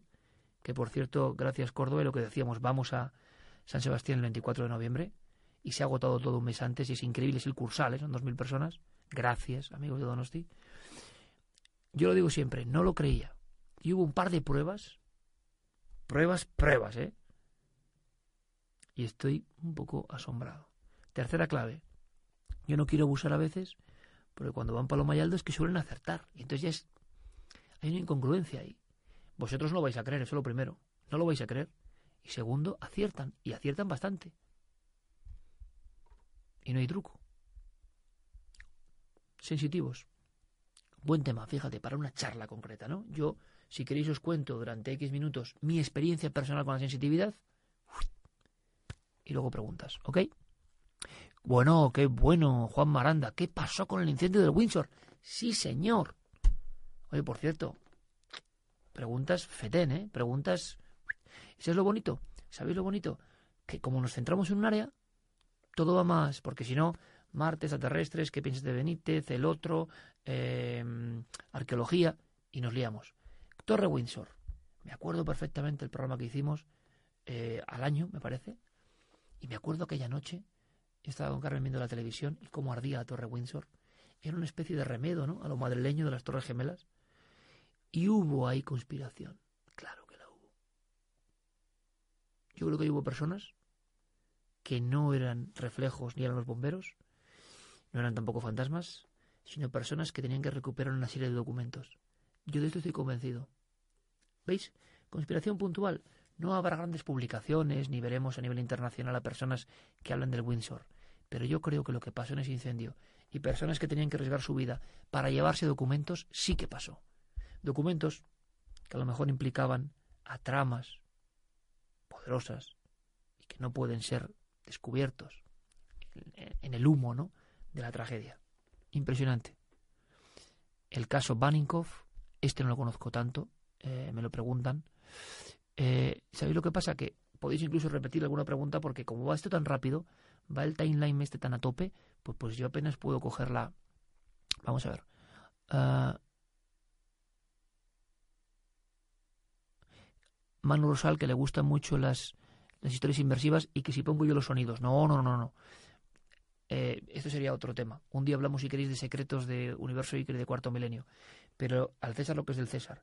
Con esta misma mesa de mezclas y estas pantallas y, esta, y este micrófono, yo hago Universo Iker, hacemos dos en la noche, y yo le planteé a Manolo Rodríguez, el gran Manolo Rodríguez de Sonorec, la persona que sonoriza Cuarto Milenio, oye Manolo, yo no puedo hacer con actores como hacía en la SER, que eso es una cosa. Yo oía ¿no? a Chicho y a las historias de miedo, os hablo de los años 80, en Radio Nacional. Dijo, ¿cómo me gustaría hacer esto? Y con el gran Mariano Revilla, uno de los hombres que más me ha enseñado en la historia de la radio, y Antonio García Ferreras, y el gran Antonio García Ferreras, tengo que decirlo, que está haciendo unos, unas demostraciones de, de 17 horas, ¿no? De puro periodismo. Le puede gustar más a uno, a otro menos, no sé, pero él me parece un monstruo, ¿no? Y ellos me enseñaron muchas cosas. Y Mariano me enseñó a recuperar el género dramático. Yo tenía esa idea en la cabeza desde niño. Es muy bueno cuando tú llevas una idea en la cabeza de niño porque eres muy tozudo con ella seguramente. Y recuperamos ese género, ¿vale? ¿Qué ocurre? Que yo ahora no tengo esa posibilidad. Y además tampoco estoy para hacer lo que ya, lo que ya he hecho, ¿no? Así que yo pongo la música y yo con esto que tenéis aquí, con esta mesa, voy subiendo y bajando la música al tiempo que, que voy contando la historia. Ya sabéis que yo lo hago sin leer, que no es un guion, voy subiendo la música, bajando la música, que incluso podríamos hacerlo aquí en alguna ocasión, hacerlo con música. Y, y voy contando la historia. Pero le pedí a Manolo que sonorizase, es decir, cuando la chica se pone los cascos que se escuche eso, cuando la fregona friega el siniestro pasillo que se escuche eso, cuando el caballo galopa y el bandolero aparece que se escuche eso. Y entre Manolo y yo pues hacemos eso. Él mete todos esos sonidos, sonoriza y es un maestro para eso y yo hago pues el relato y la música. Espero haberte respondido. Reptilianos. Bueno, reptilianos. Eh... Daniel Guerras, qué grande, qué grande. Me dice Daniel Guerras, cuando quieras hablamos de conspiración en el Arturo Soria. Sí, señor amigo. Era un, compañero mío, es un compañero mío de colegio. Qué alegría, Dani, eh, con el altar por aquí. Me parece un, milagro de esos, ¿no? Hemos pasado muchas cosas, ¿eh? ¿Te acuerdas de aquel examen que pusiste un tanque, un examen de matemáticas, y tú ponías... te estaba mirando yo y ponías un tanque con un cañón como respuesta, o aquella otra que pusiste sin luz porque te habías quedado atrapado en el garaje, bueno, en fin, un, genio. Mi amigo Dani Guerra, sí señor, te deseo lo mejor, lo sabes, ¿no? Hace tiempo que no veo a tu papá, porque casi no bajamos a Madrid, pero te deseo lo mejor. Fuiste parte de una de las épocas felices de mi vida, ¿no? Eh, que es esa llegada de un inmigrante como era yo. Yo venía de Vitoria y, y, ¿qué era? Pues un inmigrante. Y con 14 años, ¿no? Y además venía del País Vasco, que eso tiene sus connotaciones, te puedes encontrar con ciertos problemas. Venía en los años de plomo. Y cómo fui acogido, por eso yo quiero tanto a Madrid, ¿no? Cómo fui acogido por esta capital de España, que es un, que es un orgullo, ¿no? Como tantos pueblos de nuestro país. Mi abrazo también a Barcelona y a toda Cataluña. ¿Por qué? Porque cuando he de la nave del misterio, yo lo voy a decir, nos han tratado genial siempre. A nosotros nos han tratado con un cariño impresionante. Barcelona puede ser de los sitios que más cariño nos ha demostrado de todo el país. Y tengo que decirlo. Y tengo que decirlo. Y os voy a contar una pequeña anécdota. Cuando llegué con toda la exposición de Cuarto Milenio, me di cuenta allí que, claro, yo no tenía carteles en catalán. Y tampoco tenía presupuesto. Nosotros tenemos nuestras fichitas. Y dije, jolín, con la política lingüística, con todo esto, Oye, tendrán razón o no, no lo sé, pero a lo mejor es que tiene que ir el texto también en... Y digo, ya verás tú, nos echan la, la exposición. Nadie protestó. Nadie. ¿Por qué? Porque al milenario, por mucho que tenga su ideología, lo que uno quiera, yo creo que no le van a quitar el disfrute, ¿no? De aproximarse al misterio. El misterio a veces está por encima de la política o de las disputas. Y nadie, ¿eh? después de 20 días en Barcelona, con éxito increíble, nos, nos metió el dedo en el ojo, ¿no? Diciendo, oye, ¿por qué no habéis puesto? Y luego el cariño con Carmen y conmigo, yo no, no, no puedo ni, ni decirlo. En Córdoba este fin de semana pasado es que no pudimos ir a la mezquita, porque no pudimos andar por la calle, del afecto de la gente, ¿no? Dices tú, bueno, esto si quieres ser famoso es muy bonito, sí, está bien recibir afecto de la gente, porque yo creo que es como una energía. Pero por otro lado, Sergio y Noé, nuestros amigos del programa, pues no dijimos ir solos porque o vamos a, o sea, no vais a poder eh, ir, ¿no? porque si cada dos minutos, cada un minuto tienes que estar haciendo diez fotos, pero por otro lado tenemos que estar agradecidos, ¿no? Es lo que nos ha tocado vivir y es curioso, es una vida, es una vida curiosa, ¿no? Dani Guerras, un abrazo muy fuerte, compañero, y a toda la gente del Arturo Soria, si está por ahí, que fue donde yo estudié aquí en Madrid. Eh, háblanos de los lobos, de cómo son matados por ignorancia. Eh, Francis Javier, eh, bueno, es increíble la cantidad de, de, de preguntas, ¿eh? Es increíble la cantidad de preguntas. Los lobos y la conspiración de los lobos, muy interesante, porque hay ahora más lobos que nunca, o más lobos que nunca desde los 70, porque el maestro Félix lo salvó, pero es verdad que hay una parte de España que tiene un poco de miedo al lobo, con cierta razón, entre comillas, porque el lobo, claro, tiene que atacar. ¿Yo qué pienso? Pues que el pastor, por mucho que le cueste, tiene que volver a pensar como pensaban los pastores cuando combatían al lobo. Es una, es una ley, ¿no? Estaban los perros, estaban las... Em, ¿Cómo se llaman? Las... carancas o... No me acuerdo exactamente el nombre de los pinchos. De una España que el lobo era parte de la vida. Yo creo que el lobo tiene que vivir. Y el lobo es un orgullo, que es una especie que continúa. Pero también entiendo a las personas que en pueblos muy pequeños ven que el lobo eh, ha aumentado. Aunque yo creo que el lobo nunca va a atacar si no tiene mucho hambre a una persona. Son rarísimos los casos de ataques. Así que larga vida al lobo, pero tampoco a toda costa. No pueden los, los campesinos también, los ganaderos, estar con esos problemas. Aunque aquí también hay conspiración, por desgracia. Y todo el entramado también, tengo que decirlo, de pastores que no son lobos sino perros e intentan pasarlo por lobo para cobrar. Esta es una realidad. Es otra conspiración pequeña del campo español. Hay muchas, ¿eh? como veis, muchas. Yo he tenido la oportunidad de rodar con lobos y es un animal maravilloso. Eh, Illuminati, me preguntan. Natalia Alba me dice Illuminati. Bueno, pues te diré, Natalia, ya para ir finalizando, que hay cosas mucho peores que los Illuminati, que es todo lo que estoy contando. Las corporaciones que atacan, ocultan, no corporaciones como empresas, ¿eh? sino grupos de personas, como pudo pasar con el Caser, como pudo pasar con el Bar España en parte, como pudo pasar con otros casos, hay gente muy nefasta, ¿no? Hay gente muy obsesiva. Por desgracia, la red ha dado para muchos más elementos de obsesión. Cada dos por tres, redes de pedofilia, donde hay sacerdotes, donde hay ingenieros, donde hay obreros, donde hay deportistas, donde hay... ¿Pero esto qué es? Yo no entiendo quién puede encontrar el más mínimo deseo, placer o morbo en un niño, en una criatura, en una chiquilla de 10 años, de 8, yo tengo muy claro, le digo siempre, lo que haría con el que mata a un niño. Y no me corto un pelo porque es lo que pienso. Porque además pienso que no pensarlo es ir contra natura. Yo voy. No, no, no, no quiero piedad ninguna para un sujeto que, con alevosía y demostrándose, ha matado a unos niños, ¿no? Esos son los demonios, es una conspiración. Conspiración sería porque a veces nos meten ideas en la cabeza para que eso sea flexible, para que no sintamos eso, para que pensemos que pobrecitos incluso, para que haya alguna justificación. Eso para mí es una conspiración, tan de fondo que quema. Y me llevo yo muchos palos al hablar de estas cosas. Bueno, pues es una conspiración. La conmiseración del mal profundo y puro que existe y el intento, yo no sé si organizado o no, de como que pase suave por nosotros, me parece raro. Entra dentro de esas conspiraciones de fondo. ¿Estarían las universales? JFK, 11S, HARP, Illuminati, eh, reptilianos, que yo creo que se han deformado. En la franja del medio, las conspiraciones locales, tremendo. Todos los casos puntuales que os estoy contando. Tramas como el templo solar Idutruo, que realmente filmaba y mataba niñas. Si pasa en Bélgica y con ministros, ah, en España no, no ha pasado, ¿no? No, no, nosotros somos... No, claro que habrá pasado. Pero ¿a qué nivel? Todo lo que os estoy contando del campo español, de la vida tóxica, de la ocultación de información a la gente que luego sufre envenenamientos o vidas destrozadas biológicamente por estar cerca de ciertos productos y cosas. Dos, ¿vale? Rematando, conspiración universal. Para mí se ha degradado. Para mí es tanta la gente que habla de eso que accede yo a una información viciada. Que puede haber partes de verdad, pero ¿cuál es la verdad? En la conspiración, este a lo mejor es una clasificación que no se ha hecho nunca. En la conspiración local, que puede, ojo, ser multinacional porque se repite, no por conexión, sino por modus operandi, se repite en otros lugares. Lo que pasa en España te aseguro que pasa en Italia, en Alemania, con pequeñas diferencias. Ese mal del ser humano, que es el inicio de la conspiración siempre.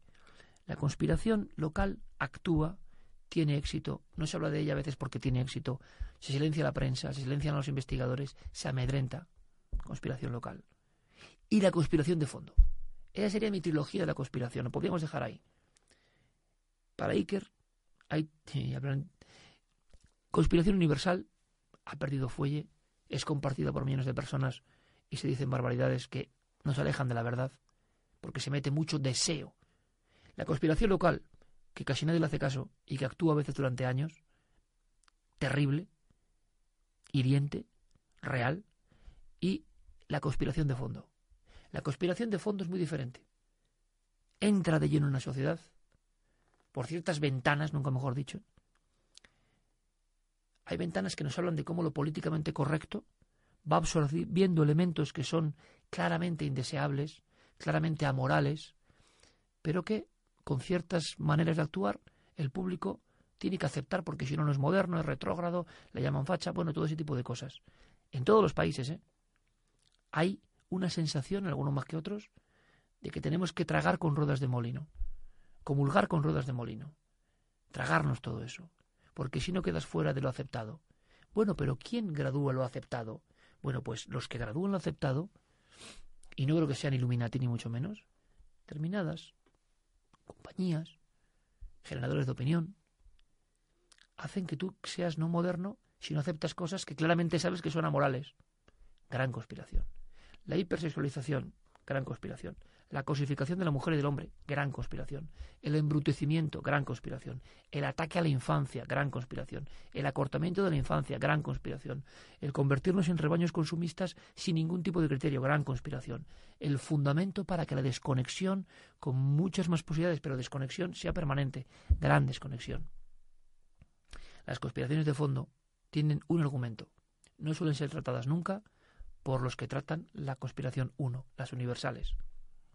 ¿Os parece bien la regla? Bueno, yo creo que, que ya está bien por hoy, que le hemos dado una horita y veinte minutos después de tanta espera y que si os parece, cuando queráis, hacemos la entrevista, la encuesta, perdón, y vosotros decís qué temas os gustan y si queréis sensitivos, sensitivos. Y si queréis que yo, esto no tiene periodicidad, ¿no? Cuando sea, hago una exposición de una cosa concreta y luego hablamos, por mí perfecto, porque es una manera buena de aprender, porque hay preguntas muy interesantes. Eh, habla sobre la élite. Sí, sí, sí, estoy hablando sobre la élite. Rafael, Rafael Barris me dice, no tengas miedo. Hombre, vamos a ver, Rafael. Sí, miedo todos tenemos miedo, ¿eh? Aquí quién es él. Uno puede ser Quijote, yo me creo un Quijote. Pero el Quijote tenía miedo a veces, ¿eh? Claro. Eso no quiere decir, vamos a ver, a mí me llegan informaciones concretas que dices, yo esto no lo puedo decir, porque no tengo ninguna prueba. ¿Cómo voy a decir esto? Porque hay una segunda cuestión. ¿Lo que me dicen es verdad o es una trampa para que yo caiga y me caiga con todo el equipo? Hombre, no hemos nacido ayer, ¿eh? Y somos ya zorros viejos en este oficio. La élite es un error, porque no es la élite. Desengañaros. No hay trece familias que dominan el mundo. Es todo mucho más sutil es todo mucho más potente realmente. Todo esto de la élite tiene mucho de ficción y parte del siglo XVIII. Y tiene unas estructuras de por qué. Hay élite absolutamente buena. Hay élite que no tiene ningún problema. Hay élite incluso desconspiradora. Y hay capas, nada de élite, muy conspiradoras. Os lo aseguro. Pero eso contradice a las normas básicas de la mente conspiracional global normal. Queremos ver a un grupo de poderosos. Empezábamos con Alcácer y podíamos terminar con esa gran conspiración española o el tema más popular de conspiración en España, sin duda. Al padre Fernando García y a los investigadores querían, ante la desgracia terrible de la vida perdida de sus hijas, que es inimaginable, inimaginable el dolor, infinito, de que hagan algo así con sangre de tu sangre, ¿no? Con tu hija. Bueno, uno, la mente, prefiere pensar que es un grupo de élite, una corporación, algo que se infiltra en la historia, algo que siempre es propio de los poderosos, de los que tienen mucho y de los que nos dominan que pensar en la posibilidad de una trama más local, una trama donde se juntan pequeños jefecillos con personajes de baja estofa de tres al cuarto. Claro, es que es muy terrible pensar que la inmolación de tu propia familia o la desgracia terrible no ha sido sino para desenmascarar una gran trama. Todos tenemos esa idea mental dentro de nosotros. Todos nos gustaría desenmascarar a la gran trama. Pero a veces la gran trama no es tan sencilla. Es mucho más profunda. No es un grupo de personas que ni el Club Bilderberg ni no sé qué, que se juntan para conspirar. Eso sería lo evidente, es que eso no lo harían nunca. Son otros poderes y otras maneras. Y el poder comunicacional, y ya no solo de la televisión, que lo ha sido durante mucho tiempo, sino el poder de las redes sociales, ya es uno de estos macropoderes élite. ¿De qué élite me hablas, amigo? ¿De la élite que nos dice qué es lo bueno y lo malo y nos lo impone martillando poco a poco constantemente a través de las redes? Ahí también hay élites. Y a lo mejor lo que están generando eso no son precisamente señores de sombrero de copa que beben zumo de sangre de niños y que tienen... No. Es una imagen anticuada esa. Puede, por supuesto, que habrá personas poderosas, terroríficas. Pero yo no creo en tanta organización. Yo creo que el mal está repartido. Y que curiosamente las grandes conspiraciones hoy están partiendo de formas de pensamiento, de corrientes de pensamiento, y de corrientes que en algunos casos nos quieren llevar, desde luego, muy lejos de cualquier idea elevada de trascendencia, de espiritualidad, de amor.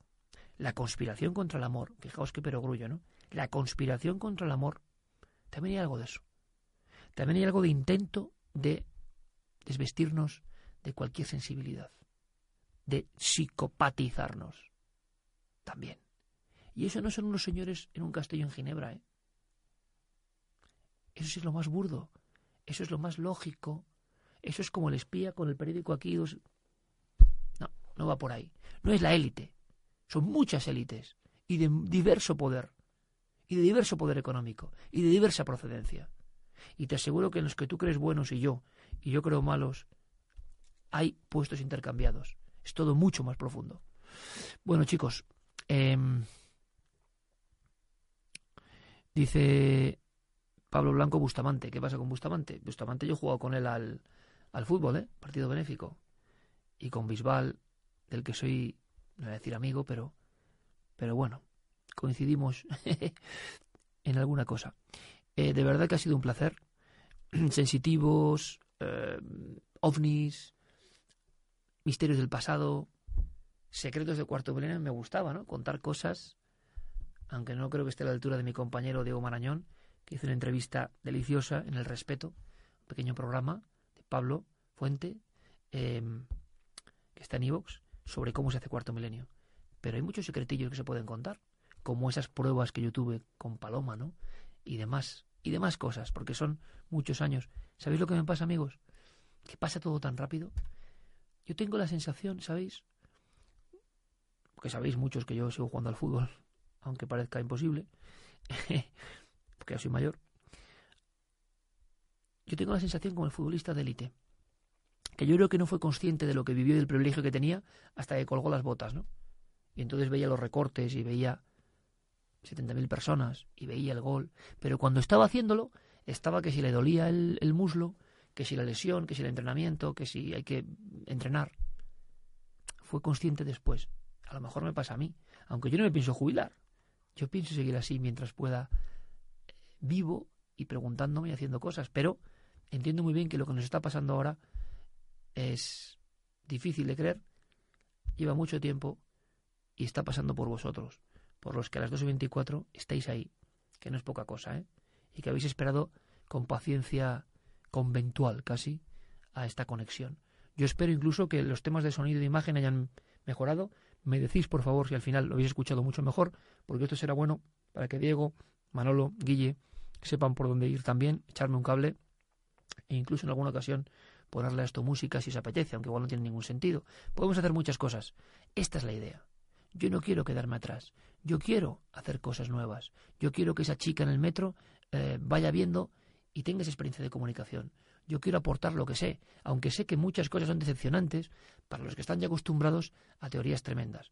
Sin embargo, yo creo en muchas cosas. Creo absolutamente en muchas cosas como cuando era niño, o más Y de esas cosas, si queréis, hablaremos. Ha sido un placer. Gracias por esta eh, conexión. La próxima, ¿cuándo será? No lo sé. Seguramente podamos o podáis en Nave del Misterio, en nuestras redes, ya la conocéis, eh, contarnos qué os apetece. Y yo me amoldaré, porque quiero aprender de vuestras preguntas. Había preguntas alucinantes. ¿Sois alucinantes por qué? Porque, primero, el orden, segundo, el respeto, incluso con el humor y con... Me parece genial. Buen rollo. Y preguntas muy interesantes. Yo creo que lo milenario no solo es para nosotros, evidentemente. Yo creo que vosotros, los que lleváis más o menos tiempo, los que seguís Milenio 3 e incluso los que había de antes, ¿no? De Roberto Sánchez o de antes. Eh, yo creo que, que sois de una pasta muy especial. Os voy a contar un mínimo detalle en vuestro honor. Yo hace poco calculaba, creo que llevamos 40 noches del misterio. En algunas hay 2.000, 2.600 personas. Pero con la cadena Ser con Milenio, que era tremendo irse a un pabellón frío en Palencia, 5.000 personas a ver un programa de radio. Yo así, yo con esto, con esto, hablando, hablando así, con los cascos, ¿no? Subimos la música, ponemos esto, ponemos lo otro. Bueno, un programa de radio, que no es lo mejor quizá para ver en directo, ¿no? Y resulta que 5.000 personas, 7.000, 4.000. ¿Y sabéis lo que os digo? Nunca ni un problema, nunca ni un incidente, nunca ni una bronca, nunca ni un desprecio, nunca ni un tumulto. Y eso es muy difícil. Hemos hecho, recontábamos en Córdoba, ¿no? Yo creo que, pues a lo mejor en total 80 salidas, o 90, miles de personas, muchos miles de personas, y ni un problema. Eso no retrata algo de cómo es el público que también se ha formado con nosotros y nosotros con vosotros. Eso sí que es un premio. Y deberíamos sentirnos todos muy privilegiados, porque lo estamos viviendo. Y da igual que nos guste más un tema, que guste más yo, menos Carmen, menos yo, más Santi, menos Diego, más... Da igual. Es como una forma. A mí en la SER me decían que era increíble, que siempre había problemas en muchas cuestiones políticas, futbolísticas. Cuando alguien sale fuera, ante el público así, pueden pasar cosas. Con Milenio, jamás. Con Cuarto Milenio, jamás. Con la Noche del Misterio, jamás. ¿Es un premio eso o no lo es? Para mí lo es. Hasta pronto amigos, hasta la próxima. Ha sido un auténtico